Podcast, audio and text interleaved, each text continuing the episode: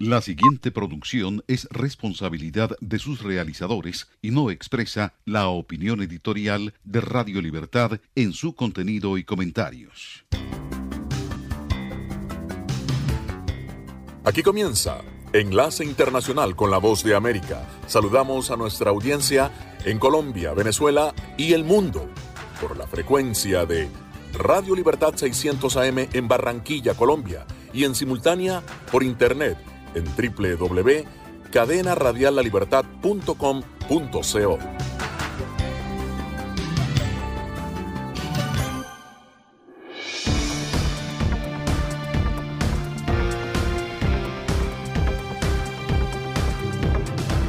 Aquí comienza Buenas noches América, una producción de La Voz de América. Estos son los titulares. Visiones sobre inmigración de Trump y Biden chocan en último debate presidencial. Primeros datos muestran caída de audiencia de televisión en el segundo debate entre los candidatos a la presidencia de Estados Unidos. Un documental retrata la movilización del voto latino. Trump dice que Sudán se unirá a Emiratos Árabes Unidos y Bahrein en reconocer a Israel muertes por COVID-19 en Estados Unidos podrían llegar a medio millón en febrero, señala un estudio.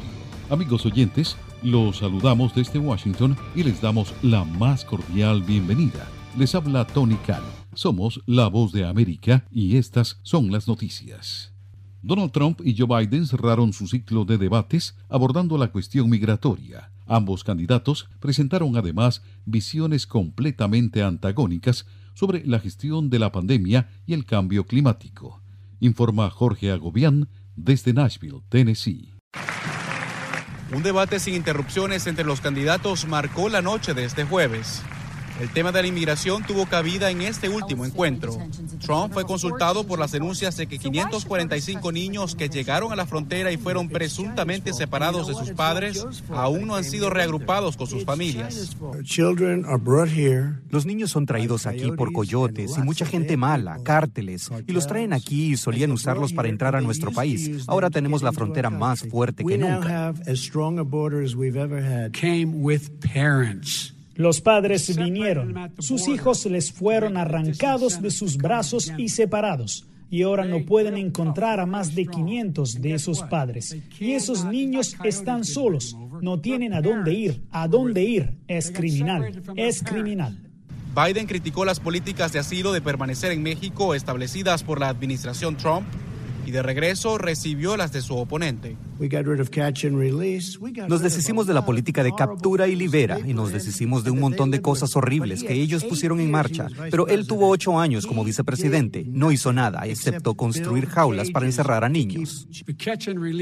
La política de capturar y liberar. ¿Sabes de qué estamos hablando allí? Que de hecho si tienes una familia vino cruzando la frontera y luego los arrestan.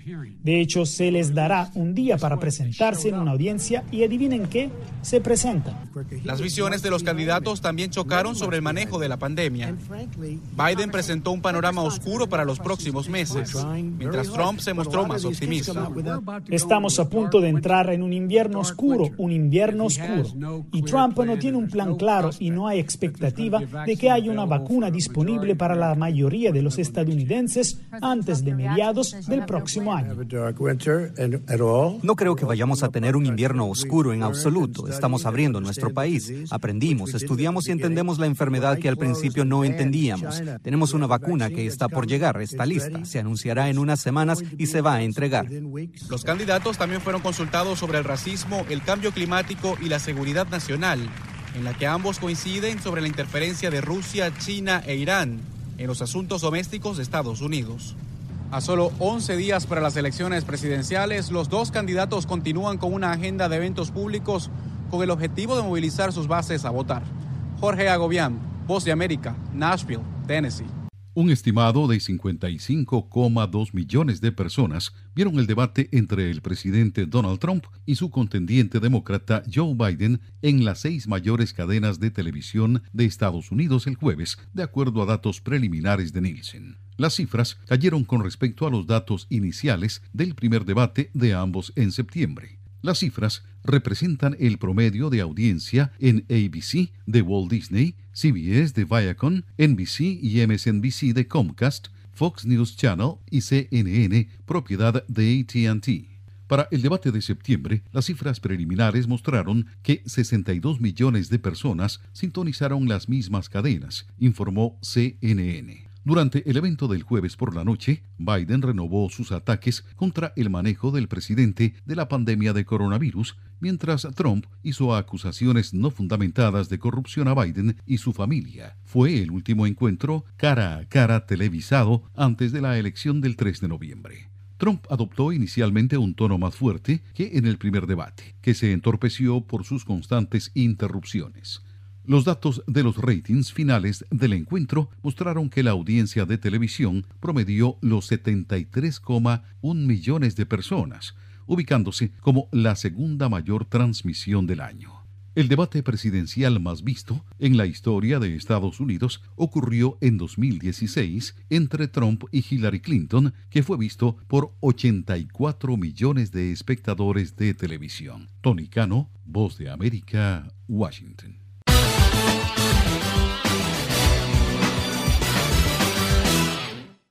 ¿Quién está animado a votar y por qué motivos? ¿Será que el gigante dormido despertará? Esas son apenas algunas preguntas que intenta contestar un documental que analiza la movilización del voto hispano alrededor del país.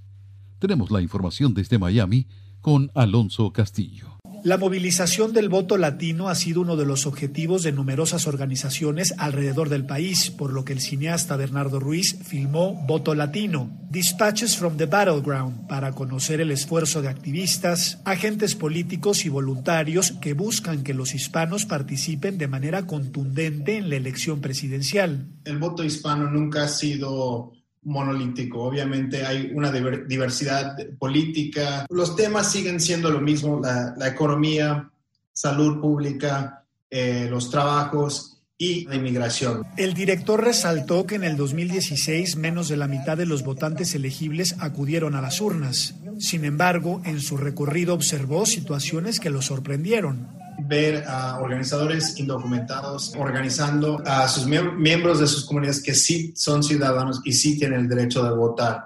Eso quiere decir que hay un, eh, hay un poder político a pesar de que uno no tiene ciudadanía. Ruiz visitó Pensilvania, Texas, Nevada y Florida, estados críticos en los que se podría definir el ganador. Según nos dijo, un gran número de organizadores están enfocados en la autenticidad de la información información actualizada de dónde y cómo votar. Para el documentalista, ambos partidos políticos deberían prestar mayor atención a las necesidades de la comunidad hispana. Alonso Castillo, Voz de América, Miami.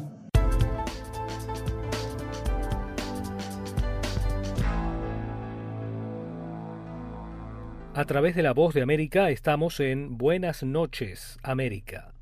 El presidente Donald Trump dijo este viernes que Sudán se unirá a los Emiratos Árabes Unidos y Bahrein en reconocer a Israel. Nuestro colega Leonardo Bonet nos preparó un informe al respecto. En un mensaje de video, Benjamin Netanyahu hizo un señalamiento que hoy contrasta totalmente con la realidad y que pone de relieve la importancia de este anuncio. Hoy declaramos otro importante avance para la paz. Otro país árabe se une al círculo de la paz. Y esta vez la normalización es entre Israel y Sudán. ¡Qué gran cambio! En Jartum, la capital de Sudán, adoptaron en 1967 los tres no de la Liga Árabe. No a la paz con Israel, no al reconocimiento de Israel y no a las negociaciones con Israel. Hoy, sin embargo, Jartum está diciendo sí a la paz con Israel, sí al reconocimiento de Israel y sí a la normalización de relaciones con Israel. Esta es una nueva era, una era de verdadera paz, paz que está avanzando y ampliándose con otros países árabes, tres de ellos en las últimas semanas. El gobernante expresó que en un futuro cercano los equipos israelíes y sudaneses se reunirán para discutir la cooperación en áreas como agricultura y comercio y otros sectores importantes para sus ciudadanos.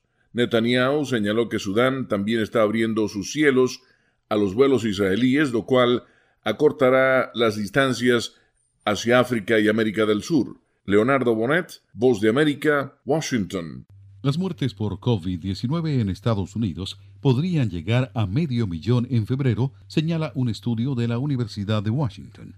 La información con Alejandro Escalona. Más de medio millón de personas en Estados Unidos podría fallecer de COVID-19 para fines de febrero del próximo año, pero unas 130 mil de esas vidas podrían salvarse si toda la población usará máscara, según un estudio. Según investigadores del Instituto de Métricas y Evaluación de la Salud de la Universidad de Washington, con pocas opciones de tratamiento efectivas para el COVID-19 y aún sin una vacuna disponible, Estados Unidos enfrenta un desafío continuo de salud pública de COVID-19 a lo largo del invierno. El director del instituto, Chris Murray, quien co-dirigió la investigación, dijo que las proyecciones, así como la evidencia del aumento de las tasas de infección y muertes, demuestran que la idea de que la pandemia está desapareciendo, como ha dicho repetidamente el presidente Donald Trump, no tiene base. La manera como el presidente estadounidense ha enfrentado la pandemia de coronavirus, por la que han muerto hasta este viernes por la tarde 223.381 estadounidenses, se ha convertido en el principal tema electoral para él y para el candidato demócrata Joe Biden. Encuestas muestran que los estadounidenses confían en Biden más que en Trump para manejar la crisis. El estudio pronostica que estados grandes y populosos como California, Texas y Florida probablemente enfrenten niveles particularmente altos de enfermedades, muertes y sobre todo agotamiento de recursos hospitalarios. Murray agregó que, al igual que ahora en partes de Europa, muchos estados de Estados Unidos tendrían que volver a aplicar medidas de distanciamiento social. ¿Se ha preguntado cómo puede protegerse contra el coronavirus? Se lo contamos desde La Voz de América. Autoridades de salud recomiendan lavarse las manos con jabón y agua con frecuencia. También no se lleve las manos a la cara. Evite tocarse los ojos, nariz y boca con las manos sucias. Cubra su boca con el pliegue del codo al toser. Evite las multitudes y manténgase al menos un metro de distancia de otras personas, en especial si están contagiadas ya. Escuchan la voz de América conectando a Washington con Colombia, Venezuela y el mundo a través de Radio Libertad 600 AM. Estas son las noticias. No coincide con la medida unilateral implementada por el gobierno de Estados Unidos.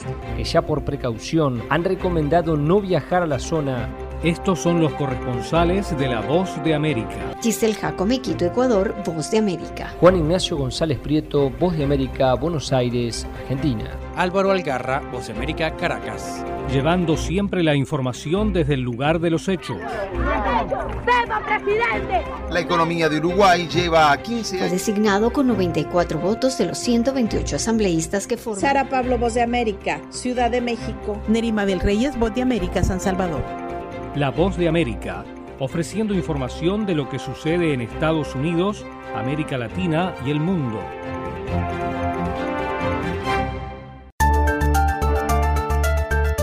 Los que al fin de cuentas acabarían beneficiando de esto serían las, las, compañías petroleras. Conversando con la BOA. El gobierno chino tiene capital para invertir desde Washington al mediodía de lunes a viernes, el encuentro de análisis con los expertos y los protagonistas de la noticia. La diferencia que teníamos era de 52 mil votos. Los temas del acontecer mundial en Conversando con la Voz de América.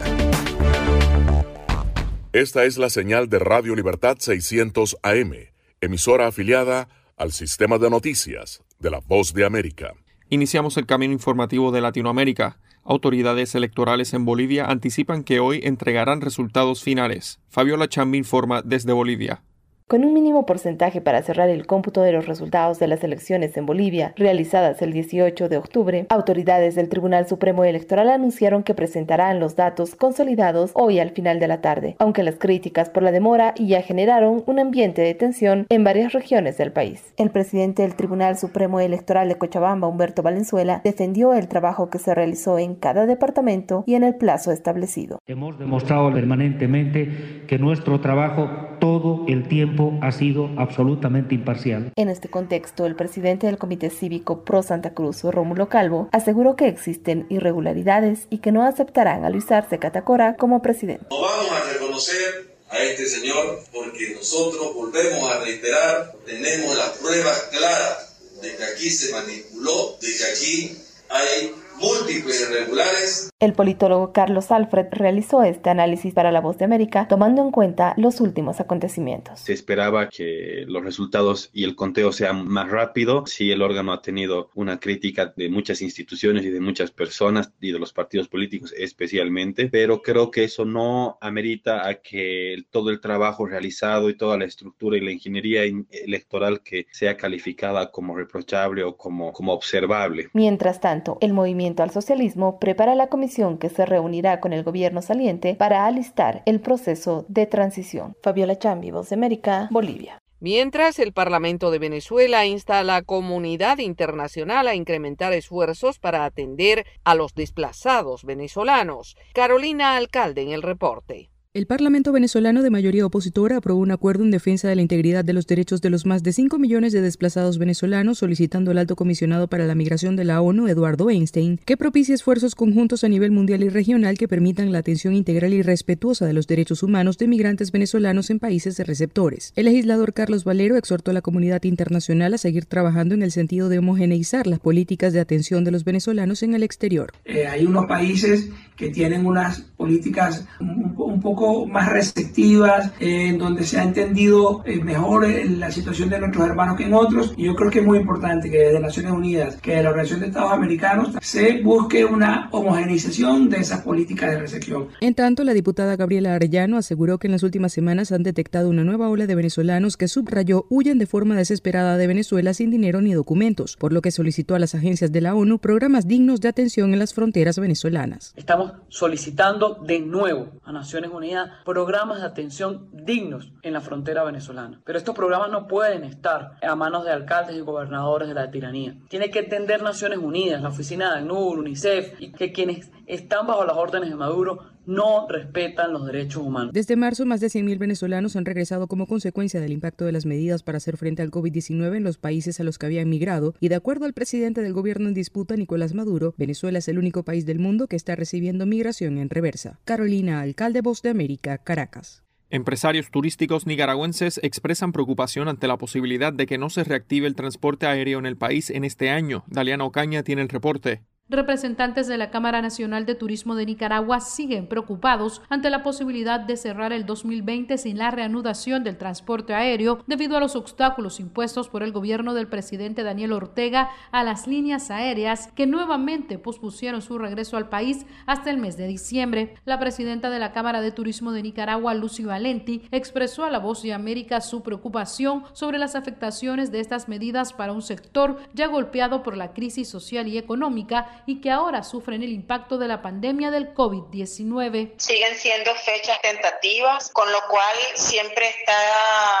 la posibilidad de que esa fecha de diciembre también se vuelva a posponer y eso pues es una muy mala señal para el sector turístico porque estas fechas del mes de diciembre que se han puesto, como te digo, no son confirmadas. La única aerolínea que está operando en Nicaragua es Avianca, que regresó al país el 19 de septiembre. Para el economista Luis Murillo, la situación del transporte aéreo termina por dar el golpe de gracia al sector del turismo, el comercio y los servicios de Nicaragua, cuyas pérdidas por la crisis política y sanitaria superan el 70%. Y esto posiblemente vaya a agudizar los problemas que genere cierre de empresas, ¿verdad? Y la recuperación va a ser al más largo plazo. La Voz de América intentó comunicarse con representantes de la Asociación de Líneas Aéreas en Nicaragua, pero declinaron brindar declaraciones sobre el tema. En septiembre las aerolíneas emitieron un comunicado conjunto donde pidieron al gobierno que adopte el protocolo de bioseguridad bajo los estándares internacionales. Daliano Caña, Voz de América, Nicaragua.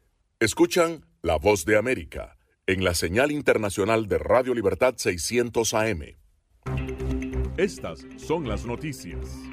A tempranas horas de la mañana, acompañado por sus aliados políticos, el presidente... No coincide con la medida unilateral implementada por el gobierno de Estados Unidos. Que ya por precaución han recomendado no viajar a la zona Estos son los corresponsales de la Voz de América. Álvaro Algarra, Voz de América, Caracas. Giselle Jacome, Quito, Ecuador, Voz de América. Juan Ignacio González Prieto, Voz de América, Buenos Aires, Argentina. Llevando siempre la información desde el lugar de los hechos. La economía de Uruguay lleva 15 años de crecimiento ininterrumpido. Fue designado con 94 votos de los 128 asambleístas que forman. Sara Pablo, Voz de América, Ciudad de México. Nerima del Reyes, Voz de América, San Salvador. La Voz de América ofreciendo información de lo que sucede en Estados Unidos, América Latina y el mundo.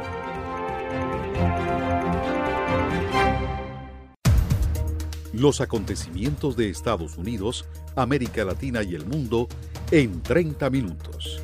Con corresponsales en varios puntos del país. El Mundo al Día se emite desde nuestros estudios en Washington a través de nuestras afiliadas en la región latinoamericana con la información balanceada de lo que sucede en Estados Unidos y el mundo. Los espero de lunes a viernes a través de La Voz de América.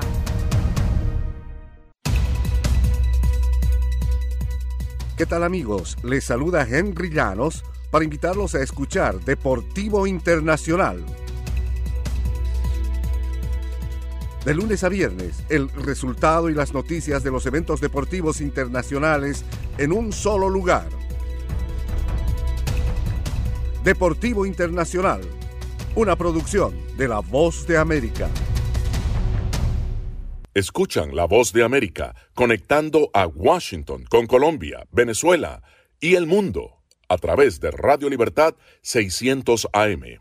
Somos la voz de América y seguimos informando. La Sociedad Interamericana de Prensa realiza su Asamblea General Virtual expresando preocupación por el estado actual de la libertad de prensa por la crisis del COVID-19.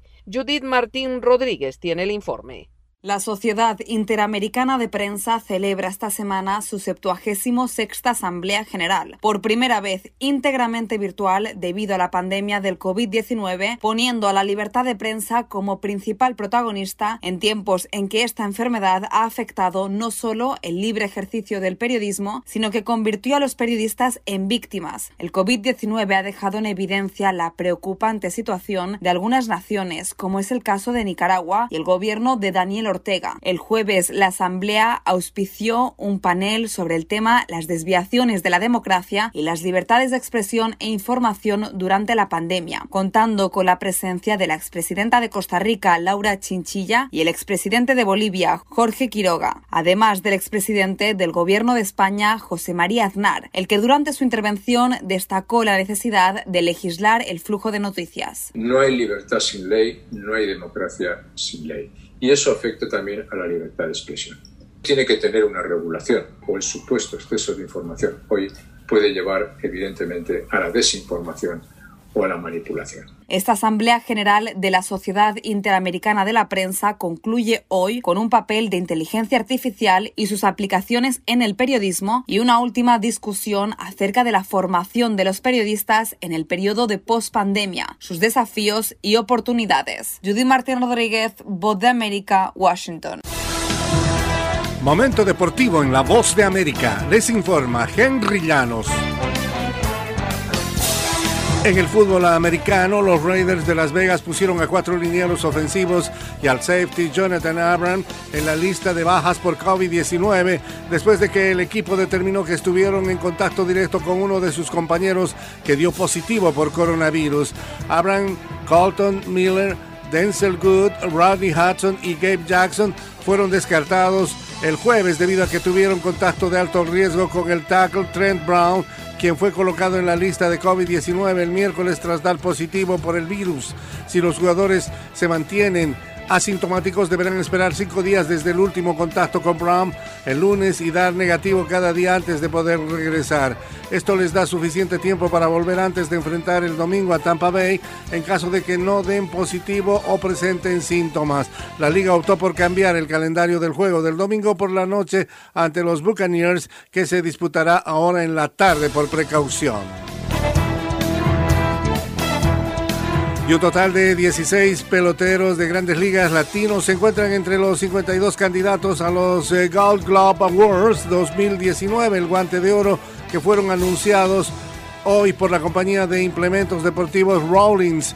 Los países que más peloteros colocaron entre los finalistas son Cuba y Venezuela con cinco cada uno. Puerto Rico le siguió con tres, República Dominicana colocó dos y Colombia tuvo uno. Entre los latinos que podrían repetir como titulares en sus posiciones, destaca el puertorriqueño Roberto Pérez, quien busca su segundo guante de oro seguido en la receptoría por la Liga Americana. Henry Llanos, Voz de América, Washington. La Voz de América presenta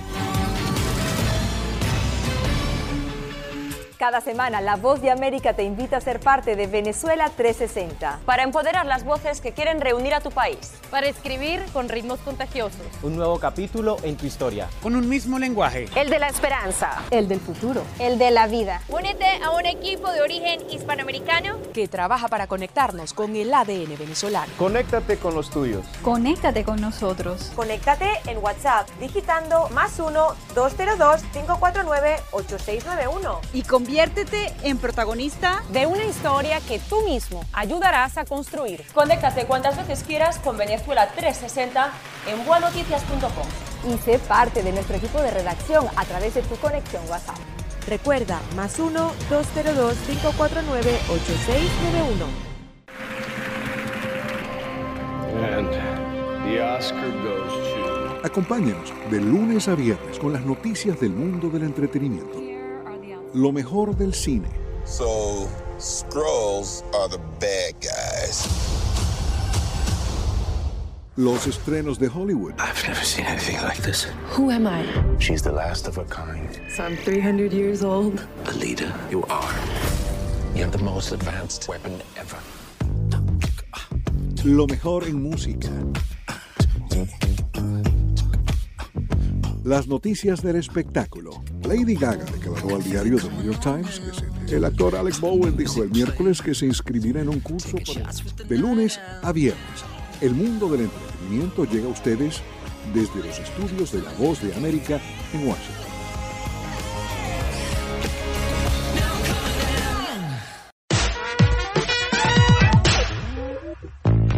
Alejandro Escalona, voz de América, la fabricante estadounidense de juguetes Mattel, rindió homenaje a Elton John creando una muñeca Barbie que representa al artista británico. En agradecimiento, Elton John dijo el jueves en las redes que, citamos, Barbie es un ícono por derecho propio, por lo que rendirle homenaje a mi trabajo y estilo personal es un honor. Espero que esto inspire a los fans de todo el mundo a buscar sin miedo sus propios sueños y su potencial ilimitado. El comediante británico Sasha Baron Cohen está de regreso con un documental que será estrenado el 23 de octubre, semana y media antes de las elecciones presidenciales estadounidenses. Baron Cohen es de nuevo el periodista kazajo Borat, quien esta vez intenta casar a su hija de 15 años con el vicepresidente Mike Pence o en su defecto con Rudy Giuliani, exalcalde de Nueva York, que hace un papel estelar en el documental. El nombre completo de la película es Borat Subsequent Movie Film Delivery of Prodigious Bribe to American Regime for Make Benefit Once Glorious Nation of Kazakhstan y estará disponible en Amazon Prime a partir del viernes. Paul McCartney lanzará McCartney 3 en diciembre, una nueva colección de canciones escritas, interpretadas y producidas por el ex 50 años después de su primer álbum en solitario. Grabado en Sussex, en el sur de Inglaterra, McCartney 3 está construido principalmente a partir de versiones en vivo de McCartney en la voz y la guitarra o el piano. El artista dice que esta tercera edición ofrece canciones que representan una diversidad de estados de ánimo, alegría, melancolía y reflexión. El clásico álbum de 1977 de Fleetwood Mac, Rumors, está de nuevo en las carteleras gracias a un video de TikTok en el que un hombre aparece doblando la canción Dreams, cantada originalmente por Stevie Nicks. Más de cuatro décadas después de su lanzamiento, el decimoprimer álbum de estudio de Fleetwood Mac aparece en los primeros lugares de la lista Billboard 200. Mick Fleetwood y Stevie Nicks han hecho sus propias versiones del video como tributo a Nathan Apodaca, cuyo clip original ha obtenido más de 9 millones de likes desde su lanzamiento en septiembre. En octubre de 1977, Queen debuta en la lista Billboard Hot 100 con su sencillo We Will Rock You, We Are the Champions, escritas estas canciones por Brian May y Freddie Mercury para el álbum Noticias del Mundo. Queen fue incluido en el Salón de la Fama del Rock and Roll en el año 2001. Alejandro Escalona, Voz de América, Washington.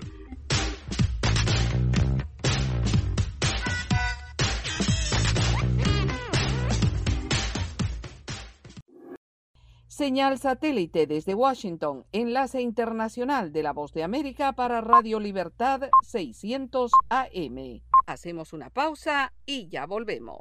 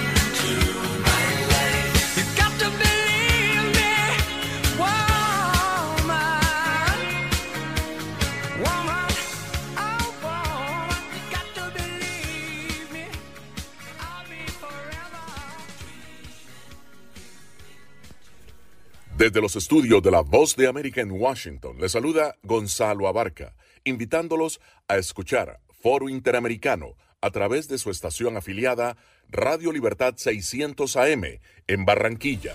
Partidos políticos hablan a las minorías. ¿Cómo está calando este mensaje? Este foro le saluda Gonzalo Abarca.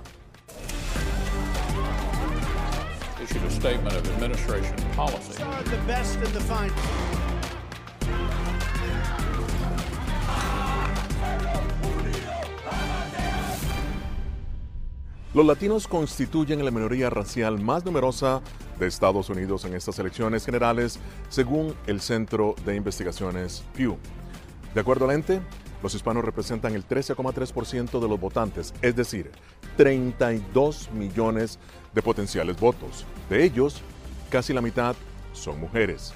Otras minorías como los afrodescendientes, los asiáticos, los pueblos indígenas y los miembros de la comunidad LGTBQ ganan presencia en el país y hacen valer sus derechos a todo nivel. Pero la disparidad económica aún continúa. Las mujeres, según el Centro Pew, ganan aún muy por debajo que los hombres, apenas 62 centavos por cada dólar ganado por un hombre.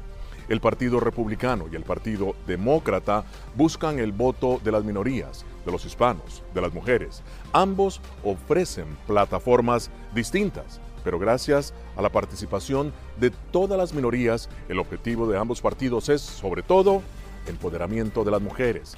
Y las hispanas están ahí como madres, como trabajadoras, como empresarias y en muchos casos como cabezas de familia.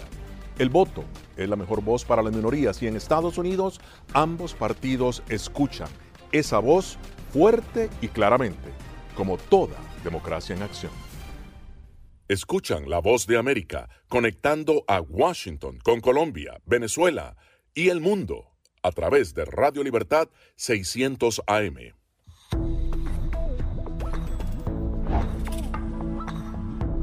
No permitas que interactúe con personas o animales fuera de la casa. Si una persona de la casa se enferma, evita que tenga contacto con tu mascota.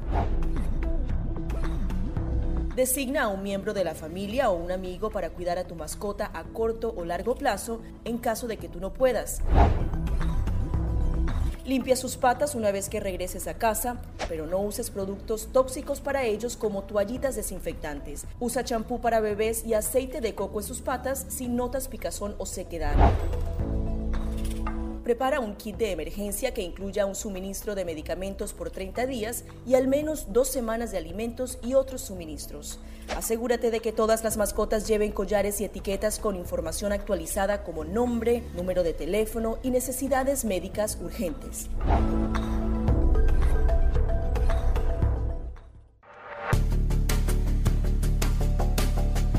Durante el brote del COVID-19, los estafadores pueden tratar de aprovecharse de personas vulnerables a través de diversos métodos que van cambiando con frecuencia. Es posible que lo contacten por teléfono, correo electrónico, mensajes de texto, correo postal o redes sociales. Ten cuidado con ofertas de kits de supuestas pruebas caseras, curas milagrosas o pruebas inmediatamente accesibles. Response Act has made coronavirus testing more accessible. Tras un desastre, organizaciones caritativas falsas aparecen afirmando que tienen vínculos con otras reales. Siempre verifica que la organización sea legítima. Alguien que asegura que trabaja en el gobierno puede pedirte tu información personal o intentar cobrarte cuotas falsas para así ingresar tu cheque de estímulo.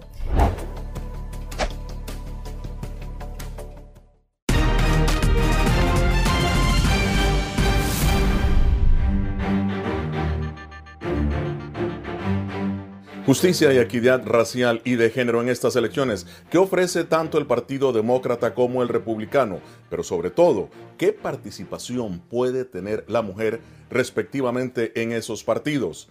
Con nosotros, Elizabeth Goodman, analista demócrata, delegada del Distrito 31 de Virginia, y Lourdes Aguirre, analista republicana, fundadora de la organización Eres América. Bienvenidas ambas. Elizabeth, ¿qué ofrece el Partido Demócrata que te ha llamado a ti tanto la atención como mujer, como latina? Bueno, uh, yo te comenzaría diciendo de como latina, yo creo que el Partido Demócrata ha demostrado el, el, luchar por la clase de trabajadora, la clase media y la clase baja a la que yo pertenezco, el saber que he venido acá como inmigrante y he tenido que tener tres trabajos para poder solventar un apartamento de un dormitorio en el área de Virginia del Norte y saber que lamentablemente eso todavía es la realidad de muchas personas dentro de este país. Y sirviendo como demócrata en una uh, legislatura estatal y viendo cómo mis colegas republicanos por años y años se enfocan en rechazar un aumento del sueldo mínimo, en proveer salida de enfermedad para los trabajadores, estar en contra en que la clase trabajadora se forme gremial, el, ver de cómo este presidente ha demonizado a nuestra comunidad y que ha separado familias en la frontera, dejando a niños que pueden ser los míos eh, sin sus padres. Eh, yo creo que para mí es eh, muy fácil decir de que es, es, me siento muy orgullosa de pertenecer al partido que pertenezco ahora y estoy muy contenta del candidato que presentamos ahora para la presidencia, porque es un candidato que está presentando una agenda para todas las razas, no solamente los afroamericanos, no solamente las personas del Medio Oriente, sino también una agenda especial para los latinos, los latinos que por muchos años hemos sido, se puede decir, eh, tomados, no tomados en cuenta dentro de un proceso electoral y ahora vivimos en un ambiente donde los latinos podemos decidir quién es el presidente de los Estados Unidos. Lourdes, ¿tú crees que el Partido Republicano en este caso el presidente Donald Trump, escucha a la comunidad latina, escucha a las minorías, escucha a las mujeres.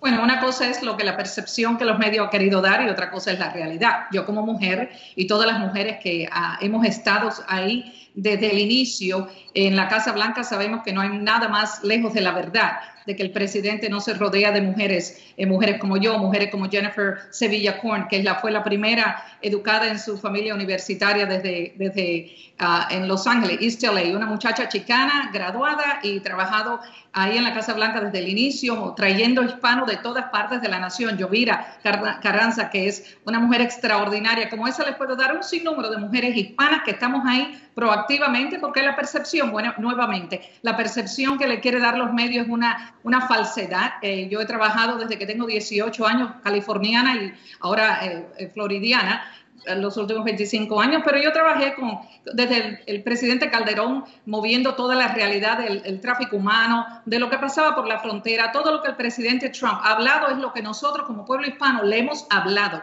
le hemos dicho la realidad de lo que nuestra gente eh, sufrido, ha sufrido por décadas por la frontera, las paredes esas que él ha levantado y que ha querido levantar no es porque él las soñó, él no era político ni es diplomático, él es un hombre americano, ni republicano ni demócrata, apoyó a los dos partidos toda la vida. Él es un hombre que vino a salvar al pueblo americano del precipicio que íbamos. Y como el Partido Demócrata se completamente se declaró comunista socialista con el equipo que tiene especialmente ahora, abiertamente y orgullosamente, pues entonces esto, aún esas mujeres que podían haber caído en la en la retórica eh, mentirosa que ha dado los medios los últimos tres años y medio, pues se han despertado porque al fin de cuentas la mujer es igual que el hombre, somos empresarios, eh, somos madres, eh, estamos interesados en las mismas pólizas, regulaciones y legislaciones que los hombres, que los niños, que todo, ¿verdad? Entonces, esa mujer que está mirando, no me importa la figura, sino qué es lo que él hace para mejorar nuestro futuro. Y por eso eso es la realidad por la cual no solamente ah, soy republicana, pero una tremenda apoyadora de nuestro presidente. Tenemos una pregunta de nuestra afiliada Televen en Venezuela. Expertos en derechos humanos instan a Estados Unidos a reformar su sistema de justicia para brindarle mayores oportunidades a los sectores minoritarios.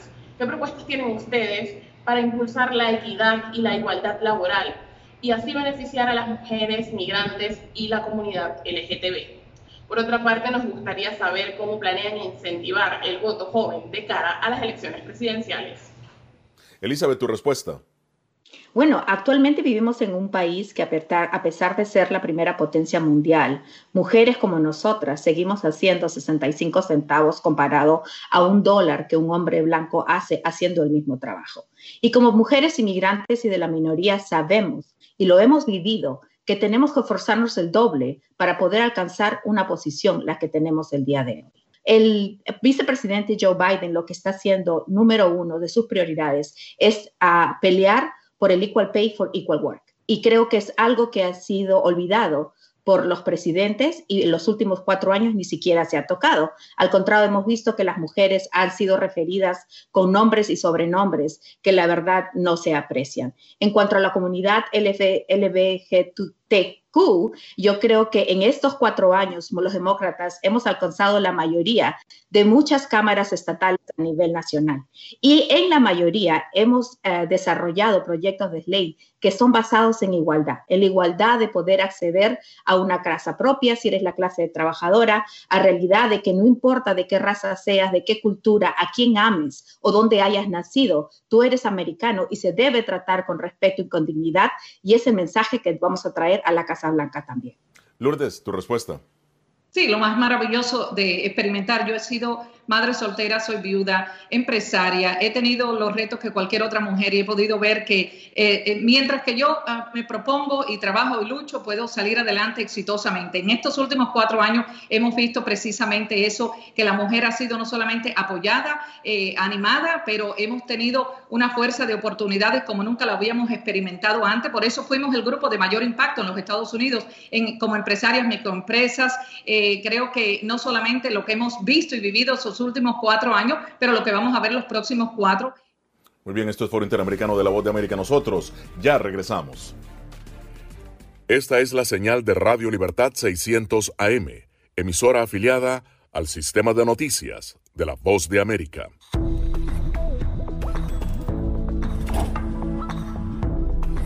Cuando ellos me traen un tema un poco delicado o fuerte, yo siempre les pregunto primero, Ari, ¿y dónde oíste eso? ¿Quién te lo comentó? ¿Y qué, y qué, te han comentado? Pues corrijo si han escuchado algo que no, es, no está correcto, no está bien. Y les aclaro, pero lo, lo mínimo necesario para su edad.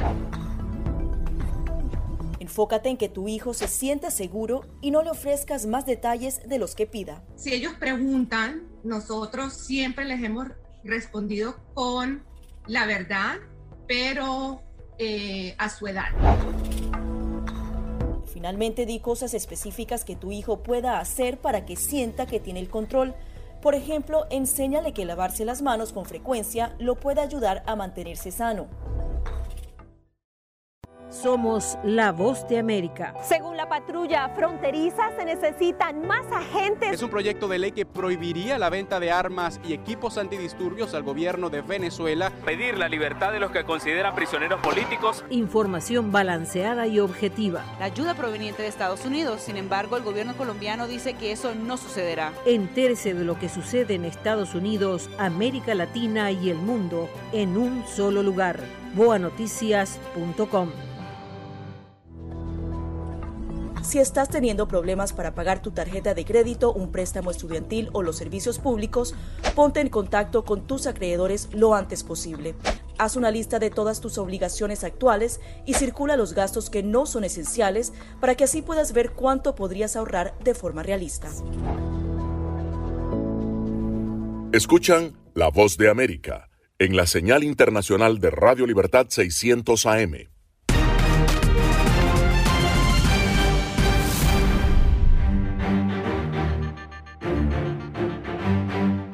¿Qué propuestas ofrece el Partido Republicano y el Partido Demócrata respectivamente para las minorías, para la justicia social, para las mujeres en Estados Unidos? La respuesta la tienen nuestras invitadas de hoy.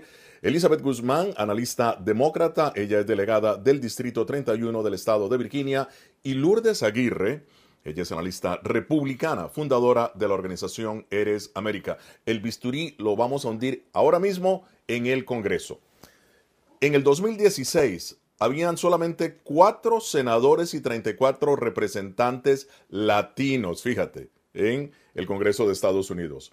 Ahora, en el 2018, mm, mira cómo estamos, 38 representantes latinos en la Cámara, obviamente, de Representantes y siguen estando cuatro senadores. En total son 100 senadores y 300, perdón, y 435 representantes. ¿Qué les parecen esas cifras? ¿Cómo ven ustedes la agenda respectiva de sus partidos? Empiezo contigo, Lourdes.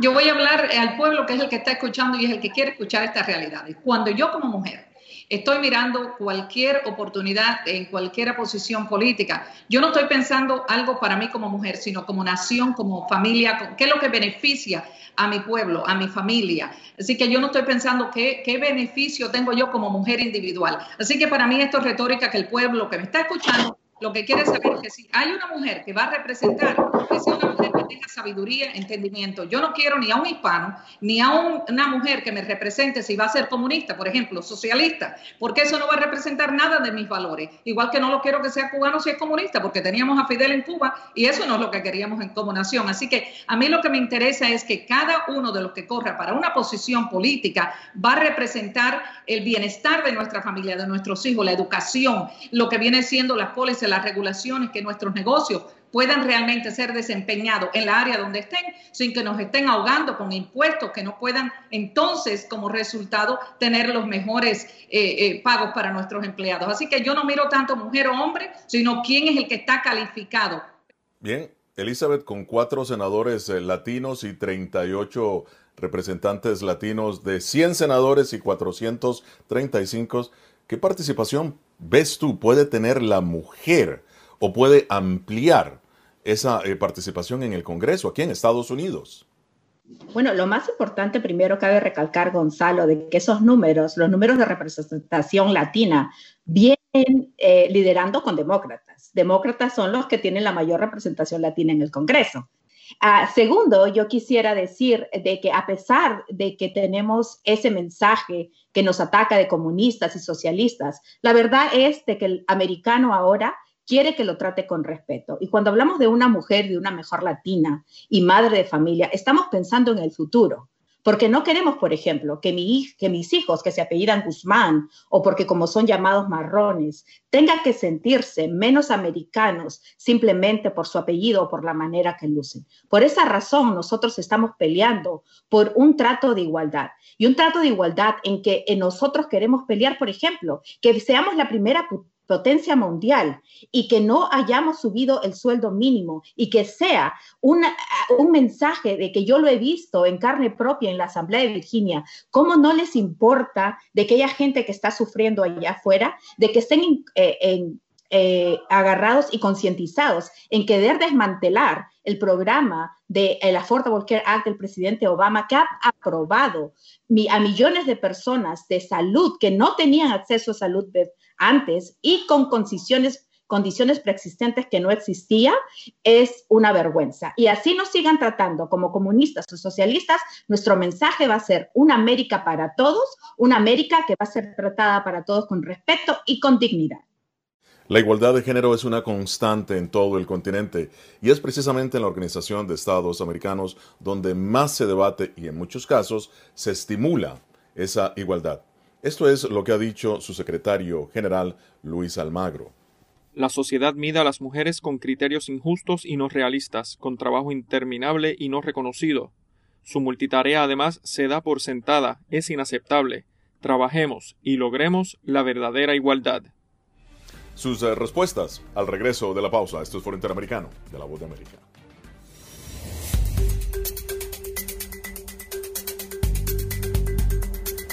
Esta semana aquí en Nashville, Tennessee, se llevó a cabo el último debate presidencial antes de las elecciones del 3 de noviembre.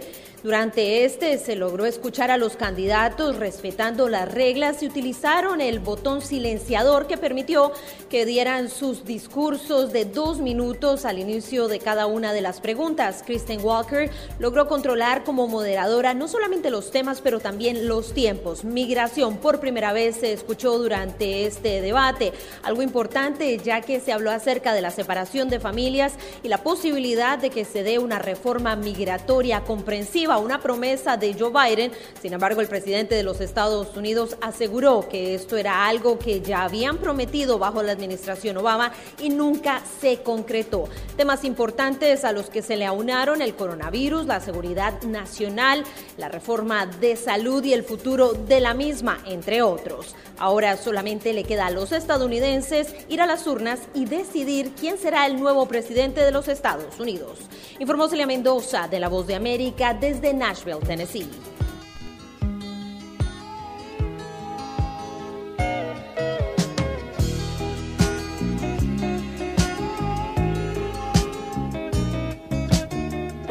You're looking kind of lonely, girl. Would you like someone new to talk to? Ah, yeah. Of lonely too, if you don't mind.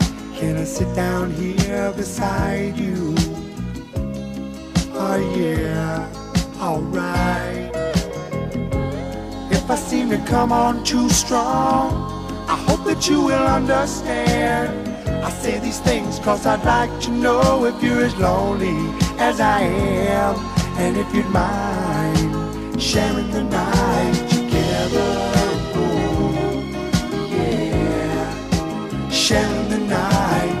together.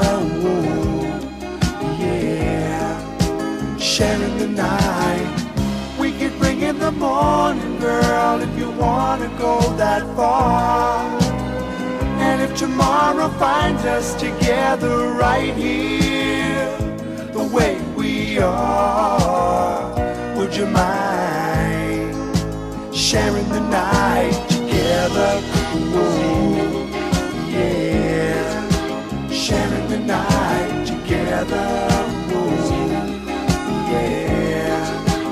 Sharing the night.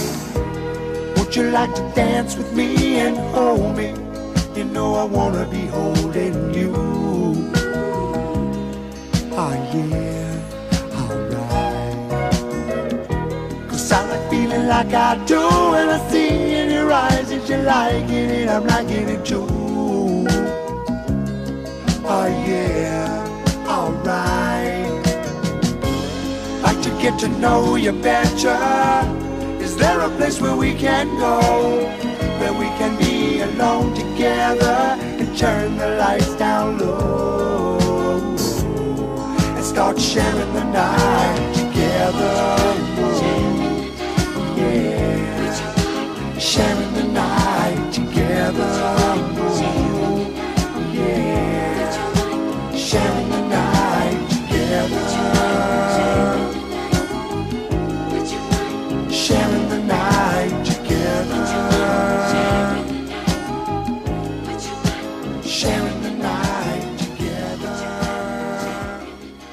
Vamos a hacer una pausa. Si usted nos escucha desde Venezuela, escríbanos sus comentarios a nuestro WhatsApp en Colombia al 57 350 811 1645. Repito, 57 350 811 1645. Ya regresamos.